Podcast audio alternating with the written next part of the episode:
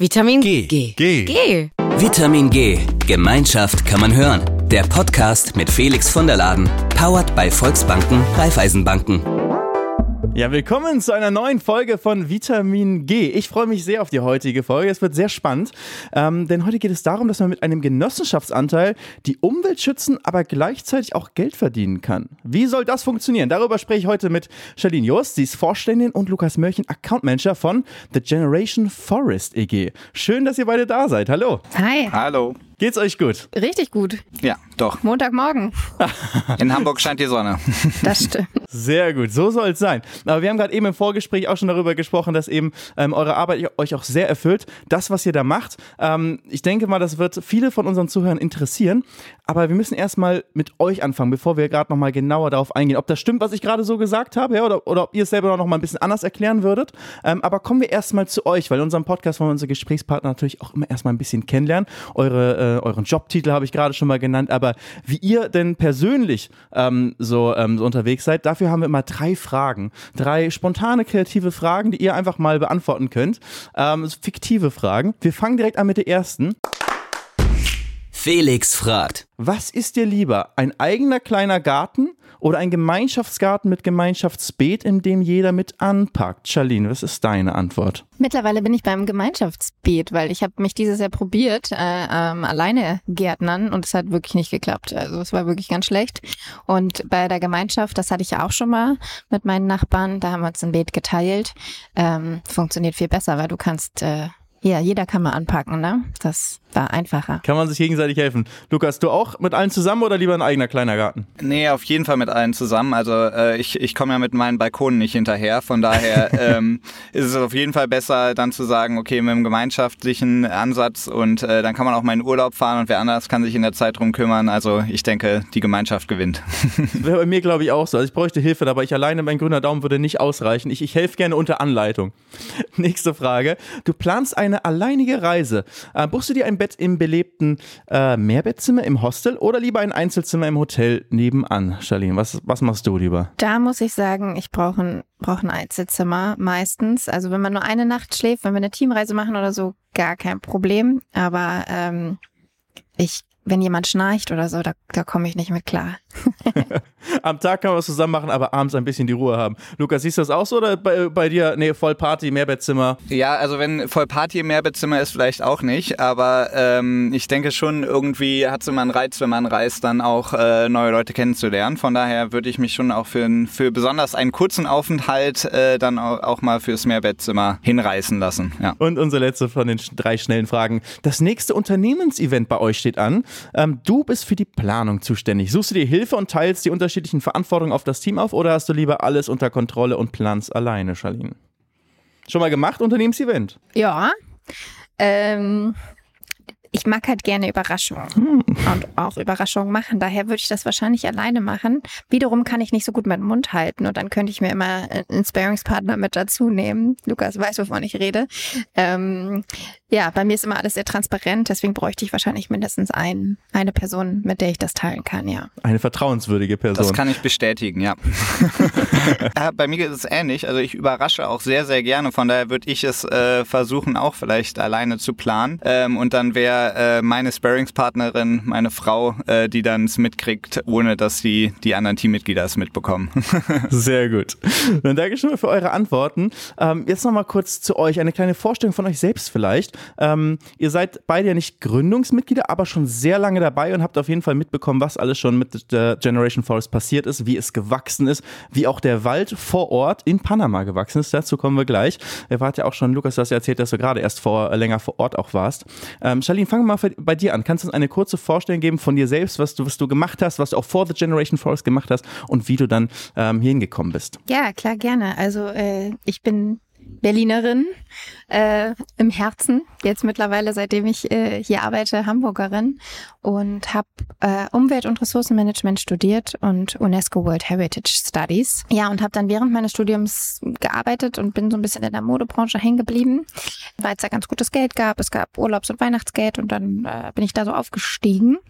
Ähm, ja, und irgendwann habe ich aber gedacht, man ist da irgendwie so eine kleine Schraube in einem riesen Rad ich will irgendwie was machen, wo ich was bewirken kann und wo ich äh, nicht nur eine kleine Schraube bin, sondern eins der Räder.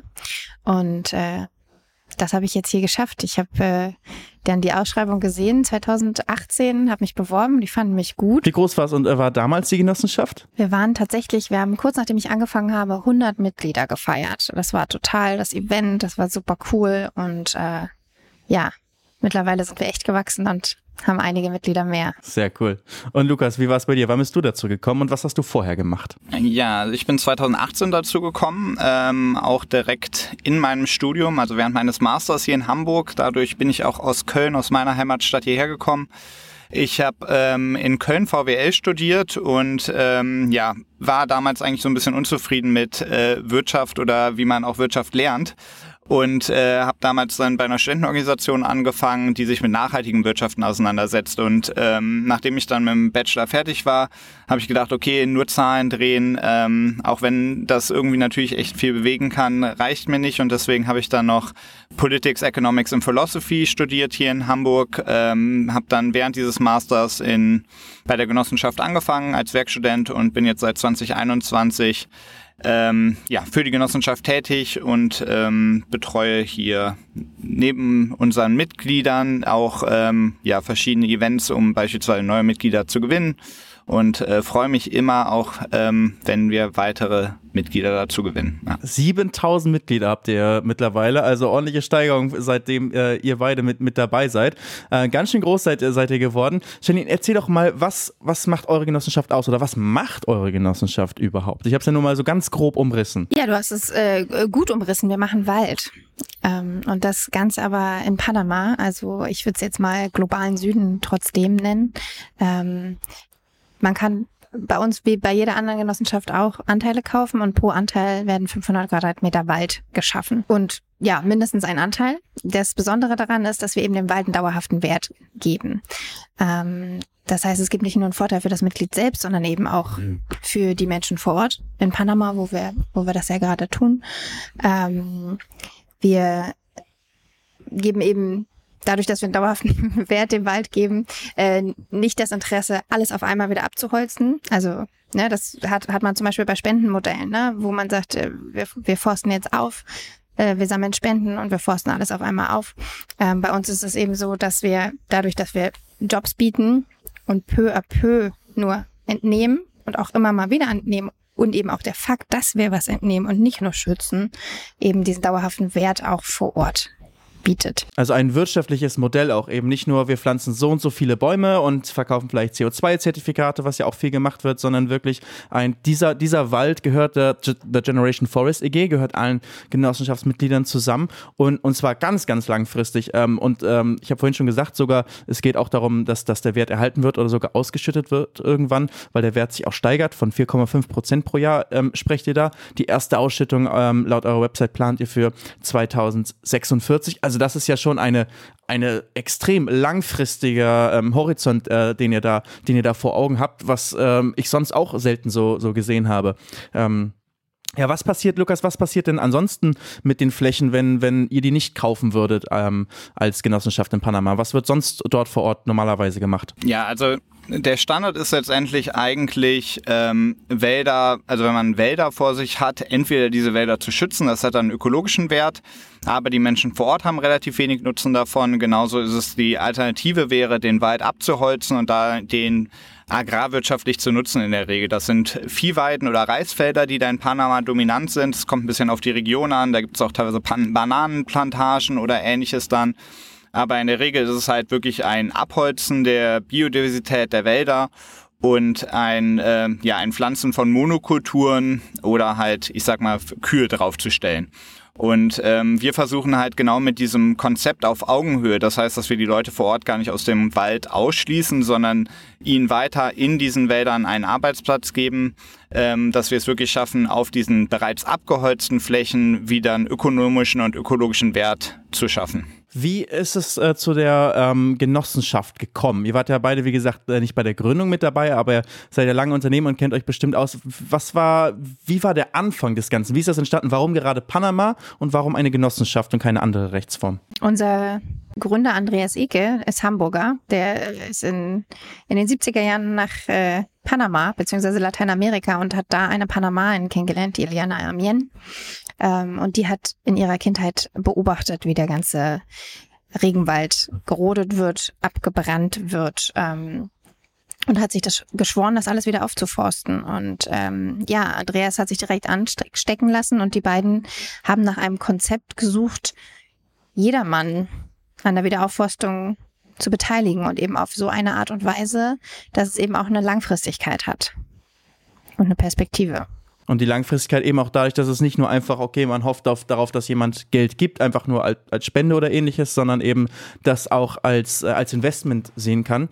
Die, die Rechtsform der Genossenschaft, ähm, wir sprechen ja immer hier im Podcast auch über, über Gründungsthemen und, und ob das schwierig war und, und wie das so funktioniert hat. Wisst ihr das, wisst ihr, wie das bei, bei eurer Genossenschaft war? Gab es da ähm, auch mal eine andere Rechtsform, die vielleicht am Anfang irgendwie im Vordergrund stand und da hat man sich doch für eine Genossenschaft entschieden und war das einfach, das zu gründen und was sind die Vorteile vielleicht auch der Genossenschaft für genau das, was ihr jetzt macht? Ja, also ähm, es gab viele Überlegungen, wie man dieses Projekt, ähm, was ja wirklich in Panama Anfang der 90er Jahre gestartet wurde, diese Art der Aufforstung auch wirklich demokratisieren und skalieren kann. Ähm, ich glaube, da gab es äh, von irgendwie einem Videospiel bis hin zu ähm, ja, verschiedenen Finanzinstrumenten halt irgendwie die verschiedensten Überlegungen.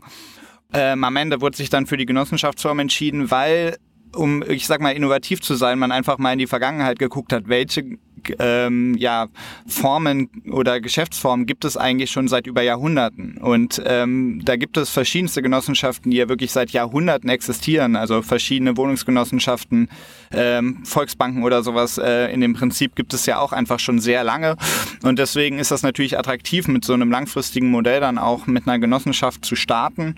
Und ähm, so ist halt dann möglichst vielen Leuten zu ermöglichen, sich an diesem klassischen Waldinvestment, was irgendwie vielleicht ganz klassisch auch eher die der Adel oder irgendwelche Großinvestoren gemacht haben, zu sagen, okay, nein, äh, man ermöglicht es jedem und jeder, ähm, sich daran zu beteiligen und ähm, als Gemeinschaft, äh, wie wir es ja vielleicht auch im Gemeinschaftsgarten hatten am Anfang, schafft man dann am Ende viel mehr. Ja, ich kenne das ganze Thema Waldinvestment ähm, auch einfach, weil ich bin lange Zeit auf einem Dorf aufgewachsen, wirklich mit 300 Einwohnern äh, in, in, meiner Schule, die war in der Kreisstadt, also da waren dann viele Dörfer rum, äh, rundherum und es gab eben auch viele Landwirte und Bauern bei uns und da war es dann eben auch normal, dass die ähm, sehr viel Land hatten, sowohl landwirtschaftliche Nutzung als auch forstwirtschaftlich, also dass da viele ähm, eben auch äh, einfach Wald hatten, ein Stück Wald ähm, als Investment für die Kinder. Das ist, glaube ich, für viele andere, gerade wenn man in der Stadt aufwächst, ist das eigentlich ein total das, das Fremdwort ähm, und ich würde mal schätzen, dass ihr wahrscheinlich auch viele Mitglieder irgendwie aus Städten Habt, wie erzählt man denen denn, hey, das ist eine super Sache hier, wenn du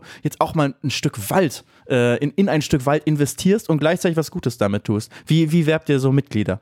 Der, der größte Faktor dahinter ist tatsächlich die Biodiversität. Ähm, das sind schon Leute, denen eben die Biodiversität auch wichtig ist und die eben auch mitbekommen durch die Medien, dass der Wald immer weniger wird und dass der Wald eben die ja, Lunge der Welt ist und gleichzeitig eben die größte Biodiversität überhaupt auf dieser Welt, glaube ich, beherbergt.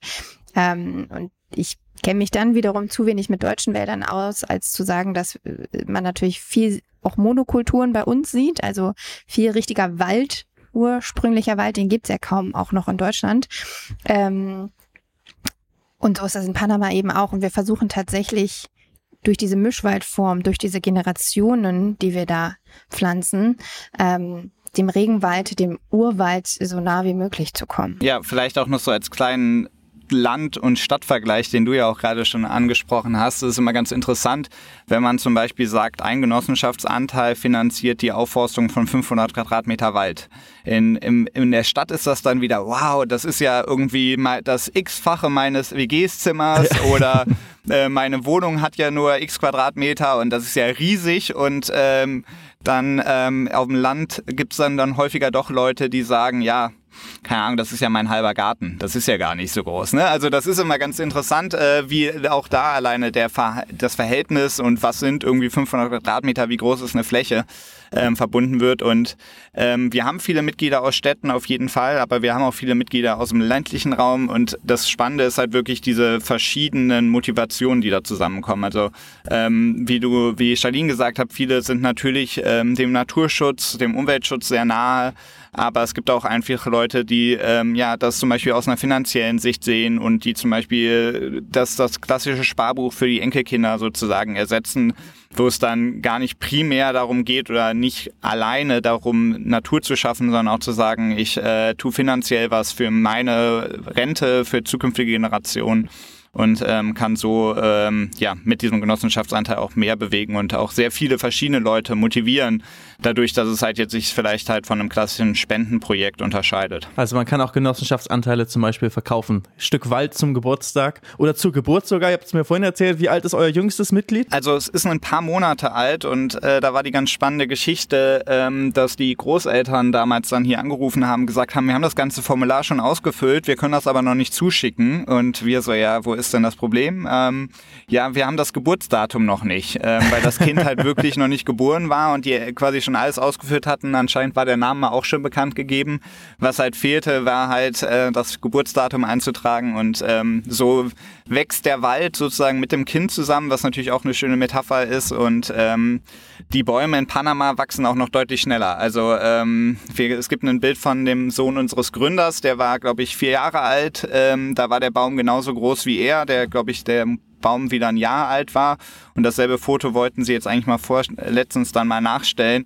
Ähm, da kam der war das Problem, aber dass das quasi vom Verhältnis so weit gewachsen war, der Baum äh, hatte ihn auf jeden Fall deutlich, deutlich überwuchert und äh, das konnte man dann nicht mehr so gut in einer in einem Bild festhalten. Das ist ja auch ein äh, Vorteil von den Wäldern in Panama wahrscheinlich, dass die deutlich schneller wachsen als in, in Deutschland, allein von den klimatischen Bedingungen her und wahrscheinlich auch von, vom Holz her, also von der Baumart. Korrekt, ja, das ist mit ein Grund, warum wir das in Panama machen eben. Ähm, das fragen ja auch viele, warum macht ihr das nicht in Deutschland? Ja, eine deutsche Eiche, die braucht 160 Jahre, bis die ausgewachsen ist. Und wenn wir zum Beispiel so einen Cocobolo uns angucken, der braucht um die 40 Jahre, bis der ausgewachsen ist. Also es sind schon Unterschiede. Und eben auch alles, was man am Baum sieht, also das Holz, das man sieht, genau das ist ja das eingespeicherte CO2, also das, was aus der Atmosphäre entnommen wird. Je schneller der Baum wächst, desto schneller kommt das Ganze raus. Ähm, das macht natürlich Sinn. Wie sieht's aus mit wenn ich jetzt sagen würde, ich möchte, ich finde es eine coole Idee, was, was ihr macht, ich möchte jetzt Mitglied werden, wie, wie gehe ich da vor? Wie funktioniert das? Genau, also ähm, die meisten Leute bestellen sich beispielsweise auch noch eine Broschüre bei uns. Das geht natürlich ähm, verschiedenes Infomaterial. Man kann sich auch immer bei uns melden, bei unserem Team hier in Hamburg. Ähm, das sind immer Leute, die ans Telefon gehen können. Und ähm, ja, das ist ähm, natürlich uns auch wichtig, dass Leute nachvollziehen und verstehen können, was bei uns sozusagen drinne ist. Ähm, wir haben einen Transparenzbereich auf unserer Internetseite, wo auch wirklich verschiedenste Sachen wirklich ähm, anschaulich ähm, einsehbar sind. Ähm, und dann kannst du auch rein digital inzwischen bei uns einen Beitritt machen. Das heißt, ähm, du kannst da deine Daten eingeben, kannst ähm, den Antrag stellen auf Mitgliedschaft. Und ähm, sobald das komplett ausgefüllt wurde und dann mit einem EID-Verfahren ähm, auch verifiziert wurde, diese Unterschrift, das ähm, ähm, genau, müssen wir immer einmal machen und ähm, dann würdest du bei der nächsten Vorstandssitzung aufgenommen werden. Die findet im Moment alle zwei Wochen statt, wo dann die Mitglieder aufgenommen werden und so, ähm, genau, wirst du dann möglichst schnell und einfach Mitglied und unterstützt uns in der Aufforstung der Wälder. Und über was für Preise sprechen wir da? Also wie groß ist ein Waldanteil und, und wie viel kostet so ein Waldanteil? Und was für Modelle habt ihr da, um das zu bezahlen für die Mitglieder? Genau, wir haben es ja jetzt vorhin schon erzählt, ein Anteil entsprechend 500 Quadratmeter Wald und die kosten zurzeit 1495 Euro. Man kann aber auch in Raten bei uns bezahlen, maximal über vier Jahre gestreckt. Und das würden dann 28 Euro pro Monat entsprechen. Das heißt, ab 28 Euro monatlich ist man, äh, kann man mit dabei sein. Richtig. Und ähm, wir haben auch schon vorhin darüber gesprochen, ähm, auch mit der prognostizierten Rendite von den 4,5 Prozent, ähm, wie, wie das funktioniert. Zum einen ist das ähm, einfach auch die Wertsteigerung des, des Waldes, richtig? Der hat sich ja auch schon in den letzten Jahren ähm, gesteigert. Wie, wie war da die, der Verlauf? Genau, also ähm, wir haben damals an, ursprünglich angefangen 2016 und dann zwei, bis 2018 lag der Anteilspreis erstmal bei 1200 Euro. bis wir mit den Aufforstungen begonnen haben. Und dadurch, dass natürlich die Mitglieder, die zu diesem Zeitpunkt jetzt beitreten, nicht nur ihre eigenen 500 oder zusätzliche 500 Quadratmeter Wald finanzieren, sondern auch MiteigentümerInnen der bestehenden Waldflächen werden, ähm, gibt es da halt sozusagen auch die, diese Wertsteigerung im Anteil, ähm, die jetzt im Moment bei 1495 Euro, also den Gesamtanteilspreis äh, darauf steigen lässt so dass ähm, genau der Anteil jetzt bei 1495 Euro liegt und ähm, wir auch erwarten, dass das in den nächsten Jahren so weiter steigt, wenn der Wald nach unseren Prognosen und nach dem Wertzuwachs sozusagen wächst. Also dass ähm, sozusagen das auch wirklich ähm, gespiegelt ist. Und das Ganze hat halt auch einen gewissen Fairness-Gedanken gegenüber allen Genossenschaftsmitgliedern, weil bei einer Genossenschaft ja zum Zeitpunkt der Ausschüttung alle Genossenschaftsmitglieder gleichmäßig, unabhängig vom Zeitpunkt des Beitrittes, ähm, be, ähm, ausgeschüttet werden bzw. bedacht werden mit den Ausschüttungen. Und so ist es dann, dass wir mit, diesen, ähm, mit diesem Wertzuwachs sozusagen eine, eine Gefairness haben, weil sonst würden vielleicht alle Mitglieder kurz vor dem Zeitpunkt der ersten Ausschüttung Mitglied werden wollen, aber dann hätten wir natürlich noch nicht den Wald finanzieren können. Und so ist es jetzt sozusagen attraktiv, jetzt beizutreten, den Wald zu finanzieren und ähm, Mitglieder, die vielleicht zum späteren Zeitpunkt dazukommen, müssen dann ein erhöhtes Eintrittsgeld bezahlen auf die Anteile. Und eben auch der Wert, der sich da, der sich da steigert innerhalb der, der Genossenschaft, sagen wir mal, euer jüngstes Mitglied, jetzt ein paar Monate alt, wenn das vielleicht mit 20 ähm, eine, eine Ausbildung irgendwo macht, in eine, in, eine eigen, äh, in eine andere Stadt ziehen möchte und sich das äh, finanzieren möchte, könnte auf das großzügige Geschenk der Großeltern vielleicht dann zurückgreifen. Das hat sich ein bisschen im Wert gesteigert und könnte den Anteil auch wieder verkaufen an jemand, an einen anderen, äh, an ein neues Mitglied und, und das Geld dann nutzen. Ne? Also es ist nicht einfach nur weg, das Geld, sondern man hat es auch theoretisch, kann es wieder in, ähm, für andere Dinge nutzen. Ja, so hat zum Beispiel auch meine Oma hat äh, meinen Cousins Anteile geschenkt und dann war sie so, ja, aber vielleicht wollen die das Geld ja haben, ähm, dann, wenn sie einen Führerschein machen wollen. Da habe ich gesagt, Oma, ähm, in fünf oder in zehn Jahren machen Leute gar keinen Führerschein mehr unbedingt als erstes, wenn sie 18 sind, hoffentlich, in, in der Großstadt zumindest, äh, wo meine Cousins auch wohnen. Ähm, nee, und dann habe ich, hab ich aber auch gesagt, selbst wenn das dann der Fall ist, du kannst da jetzt investieren und fünf Jahre steigt das Geld im Wert sozusagen, was du jetzt investierst. Und dann können die vielleicht nicht nur ihren Führerschein von dem Geld finanzieren, sondern dann vielleicht auch noch die erste Miete von der neuen Wohnung oder was auch immer. Also da der Gedanke sozusagen auch zu sagen, ähm, man, man kann das auch ähm, ja, jetzt, jetzt investieren und dann auch quasi den Anteil wieder veräußern und damit auch den Wertzuwachs sozusagen realisieren. Wenn man ihn hält, hat man natürlich immer das Schöne, dass man jährlich dann eben äh, eine schöne Zahlung bekommt, die, ihn ein, die einem eben auch irgendwie eine Zusatzfinanzierung äh, ermöglichen kann, je nachdem, wie viele Anteile man eben hält. Und auch ähm, jetzt nochmal ein Gedanken an die Großeltern oder die Schenkung als solches. Ähm, ja immer mal wieder vielleicht auch an die Großeltern gedacht wird, ne? an Oma, die dann irgendwie die Anteile verschenkt hat. Also auch in dem Sinne ein gutes Investment. Wie funktioniert das Ganze außerhalb der, der reinen Wertsteigerung des, ähm, des Waldanteils? Ähm, ihr entnehmt ja eben auch Holz. Also das ist ja eben ein großer Unterschied zu, hey, wir forsten einfach nur auf und pflanzen Bäume, sondern ihr habt das Langfristige ähm, im, äh, im Auge und da geht es eben auch darum, dass man selektiv Holz entnimmt. Wie wird dabei vorgegangen? Ja, also ähm, auch nochmal zu dem, wir pflanzen einfach nur Bäume. Ähm, das ist ja häufig irgendwie so das Bild und irgendwie, ich sag mal, es werden ja teilweise absurde Preise für einen Baum bezahlt. Also das, also ich sag absurd niedrig. Ähm, wenn dann ein Euro ein Baum ist, dann muss man sich natürlich auch überlegen, was ist das eigentlich für ein Baum und wie lange steht der Baum, auf welchem Land steht der Baum und wie wird der gepflegt und ähnliches. Also ähm, weil einen Samen in den Boden zu bringen, bedeutet noch nicht unbedingt, was wir eigentlich unter einem Baum verstehen. Ne? Ähm, und da ist zum Beispiel auch wiederum dieser Anteilspreis relevant, dass wir sagen, okay, wir, ähm, wir haben einen verhältnismäßig vielleicht höheren Preis, aber da ist wirklich die Pflege und die Verwaltung und alles für die ersten 30 Jahre einberechnet, bis der Wald sich finanziell selber trägt und so der Kreislauf geschlossen wird und damit halt auch wirklich ein langfristig sinnvolles Investment. Ähm, und genau, wir entnehmen einzelne Bäume ähm, und da wird halt nach ökologischen und ökonomischen Kriterien geguckt, was sinnvoll ist, welcher Baum zu entnehmen ist.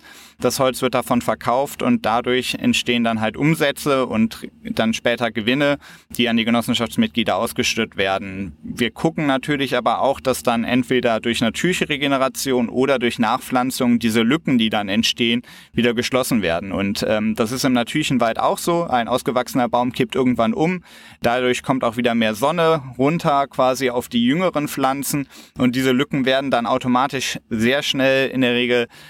ähm, gefüllt, weil halt wo Licht hinkommt, wollen plötzlich alle schnell wachsen, ähm, um dann wieder quasi nach oben zu kommen und möglichst Licht einzufangen, bevor da irgendwer ein, über einen drüber wächst. Und ähm, so ist sozusagen dieser Konkurrenzkampf, der in den Tropen auch herrscht, sozusagen auch natürlich sehr förderlich für ein schnelles Wachstum und ähm, dann letztendlich auch ökologisch und ökonomisch eine schnelle Wertsetzung. Und das Holz, was man dann da kauft, dieses Tropenholz, das hat ja häufig auch einen schlechten Ruf, dieses Tropenholz, wenn dann Urwald abgeholzt wird. Aber das ist eben, ähm, das gibt es eben auch zertifiziert, wenn es zum Beispiel wie bei euch nachhaltig abgebaut wird. Genau, wichtig. Woran, woran erkennt man das dann zum Beispiel eigentlich als, als Verbraucher? Jetzt ganz anderes Thema. Ja, gutes Thema, ähm, total. Also Tropenholz hat tatsächlich keinen guten Ruf. Ähm, wahrscheinlich auch, auch aus gutem Grund. Wichtig ist eben, dass es zertifiziert ist. Und ich glaube, wir alle kennen aber trotzdem auch aus der Schule dieses Logo FSC. Ähm, die zertifizieren es tatsächlich, dass das äh, aus nachhaltiger ähm, Wirtschaft erfolgt sozusagen. Ne? Ähm, ja, und das darauf sollte man achten. Ähm, zurück zu eurer Genossenschaft. Ähm, wie sieht's aus bei euch mit den Mitgliedern? Ich habe jetzt mit vielen Genossenschaften gesprochen, wo eigentlich jedes äh, Mitglied ein Stimmrecht hat und äh, manchmal sind es kleine Genossenschaften, wo auch jeder sehr aktiv mit dabei ist, ähm, wie zum Beispiel eine Kneipe in Köln, die eine genossenschaftliche Kneipe ist. Da werden die Bierpreise zum Beispiel miteinander äh, bestimmt. Ähm, aber es gibt eben auch größere Genossenschaften, wo gar nicht jeder mit äh, bestimmen kann und gar nicht die Zeit dafür hat. Ähm, ihr habt ein besonderes Modell, was ich bisher selten so gehört habe. Bei euch hat, äh, habt ihr nämlich die stimmberechtigten Mitglieder und die investierenden Mitglieder. Könnt ihr das einmal erklären? Ja, also genau. Bei uns ist es so, dass es auch am Anfang der Genossenschaft ähm, festgesetzt wurde in der Satzung, dass wir unter ordentlichen und investierenden Mitgliedern unterscheiden, einfach um den Sinn und der Zweck der Genossenschaft zu sichern. Also das heißt, dass insbesondere natürlich unsere Gründungsmitglieder beispielsweise alle auch ordentliche Mitglieder sind, um zu sagen, okay, ähm, die haben quasi mit, sind mit einer Idee gestartet, dass halt wirklich Ökologie und Ökonomie gleichwertig gedacht werden und weder sozusagen in die eine oder die andere Richtung das Projekt quasi geschoben wird. Also dass wir sagen, okay, wir ab jetzt sind alle unsere Wälder Naturwälder und wir arbeiten dort nicht mehr und den Leuten vor Ort entstehen keine Arbeitsplätze mehr. Genauso nicht, dass irgendwie, ich sag mal, sehr investmentorientierte Personen kommen und sagen, wir holzen das jetzt alles ab, um möglichst hohe Rendite auf einen Schlag zu bekommen und dann hauen wir auch alle wieder aus der Genossenschaft ab. Ähm, um das zu schützen sozusagen, wurde dann eine Unterscheidung gemacht zwischen investierenden und ordentlichen Mitgliedern. Und ähm, jedes Mitglied wird erstmal als investierendes Mitglied bei uns aufgenommen. Also dieser Prozess, den wir eben auch beschrieben haben, das ist sozusagen, macht dich erstmal zu einem investierenden Mitglied. Und jedes investierende Mitglied hat die Möglichkeit, ordentliches Mitglied zu werden, indem es einfach Interesse daran bekundet und sich darauf bewirbt. Ähm, da wird dann einfach einmal geschaut, wer ist die Person, wie lange ist sie vielleicht schon Mitglied, ähm, wie viel wissen wir über sie, ähm, was vielleicht, ähm, ja, findet man auch im Internet über sie heraus und natürlich aber auch zu gucken sozusagen, ähm, wer bewirbt sich da ähm, und wird dann ein persönliches Gespräch halt mit dem Vorstand geführt und einmal geguckt, ist das eine Person, die ich sage jetzt mal mission aligned ist, also die sagt, okay, ich, ich verfolge dieselben Werte und Ziele wie die Genossenschaft und ähm, bin deswegen auch ähm, ja sozusagen als ordentliches Mitglied geeignet und dann äh, gucken wir auch teilweise natürlich ein bisschen darauf, wie qualifiziert ist die Person. Also es, und die Liste unserer ordentlichen Mitglieder beispielsweise ist auch öffentlich einsehbar. Und das ist so, dass ähm, da halt auch drin steht, zum Beispiel es sind unterschiedliche UnternehmensgründerInnen, ähm, es sind ForstexpertInnen, es sind äh, beispielsweise eine Professorin, die sich genau um soziale Fragen im lateinamerikanischen Raum kümmert, also so wirklich Personen, die sich auch mit der Materie auseinandersetzen und damit halt dann natürlich auch vielleicht noch eine bessere Möglichkeit haben, auch gewisse Fragen ähm, dann ähm, ja zu beantworten beziehungsweise auch zu schauen, ähm, ist zum Beispiel die eine oder die Entscheidung sinnvoll und im Sinne der Genossenschaft. Verstehe, das macht Sinn, damit auch die, eben die Mission, die ursprüngliche Mission der Genossenschaft bestehen bleibt ähm, und nicht irgendwie feindliche Übernahme irgendwann, wie du gesagt hast, und dann wie im schlechten Film und auf einmal wird alles abgeholzt und, äh, und so alles kommt weg. Okay, ähm, wie sieht's vor Ort aus? Gerade äh, wenn man ähm, bei euch äh, investierendes Mitglied ist und vielleicht auch mehrere Waldanteile hat, kann man dann eigentlich auch vor Ort sich das mal anschauen, wenn man vielleicht eh in Panama mal, mal ist, warum auch immer, Urlaub da macht oder irgendwas zu, da zu tun hat und kann man sich das auch mal anschauen? Wir würden es absolut empfehlen. Wir waren beide schon da. Äh, Lukas kann bestimmt gleich nochmal mehr erzählen als ich. Ähm, aber ja, wir bieten das an, ähm, mittlerweile durch die vielen Anfragen, dass wir dreimal im Jahr unseren Mitgliedern eine, eine Besucherreise quasi anbieten, äh, wo es vorab äh, ein Baumlexikon gibt und äh, Informationen zu den Flächen, ähm, wann wir die aufgeforstet haben, etc. Ähm, und wir brauchen eben jemanden auch, der übersetzt, es sei denn, man spricht selber super fließend Spanisch. Ähm, das das äh, können wir absolut empfehlen, auch wenn der Weg dann innen natürlich ein weiter ist und auch wieder CO2 ausstößt. Aber wenn man das irgendwie verbinden kann mit einer Privatreise, dann ähm, es steckt halt an, was man damit erreichen kann. Ja, total. Und genau, also ich habe jetzt die, äh, ich habe jetzt vom Oktober bis April diesen Jahres dann für sechs Monate in Panama gelebt und ähm, von dort aus gearbeitet und auch viele Mitglieder dann dort ent, äh, ähm, ja, empfangen. Es war aber auch so, dass zum Beispiel auch äh, Leute, die nicht Mitglied waren, sich dann diese Flächen angeguckt haben, die uns kontaktiert haben, wo das dann einfach zusammengepasst hat und ich gesagt habe, hey, dann kommt doch einfach mit, weil auch da finde ich jetzt keine Exklusivität, so nur unsere Mitglieder dürfen diese Flächen sehen und sollen davon begeistert werden, sondern im besten Fall auch Leute, die vielleicht noch nicht Mitglied sind, ähm, die es danach dann aber auch geworden sind. Also das ist natürlich dann das Schöne, auch sozusagen wirtschaftlich für die Genossenschaft. Aber ähm, natürlich soll's auch, geht es auch darum, das nach außen zu tragen und Leuten aufzuzeigen, dass es ein anderes Wirtschaften gibt, dass es halt die Möglichkeit gibt, gemeinschaftlich so viel weit und das alles zu schaffen. Und ähm, genau, wir sind äh, kein Tourismusunternehmen, sondern ein Forstunternehmen. Und das genau gilt auch dasselbe für unseren Forstpartner in Panama. Das heißt, ähm, wir müssen das halt einfach alles ein bisschen koordinieren und schauen, wie das natürlich auch beispielsweise nicht die Forsttätigkeiten ähm, ja, behindert oder ähnliches, aber ähm, deswegen genau bieten wir halt in dann der Zeit, äh, in den drei Zeitpunkten im Jahr das an, dass man ähm, dort dann die Reise macht.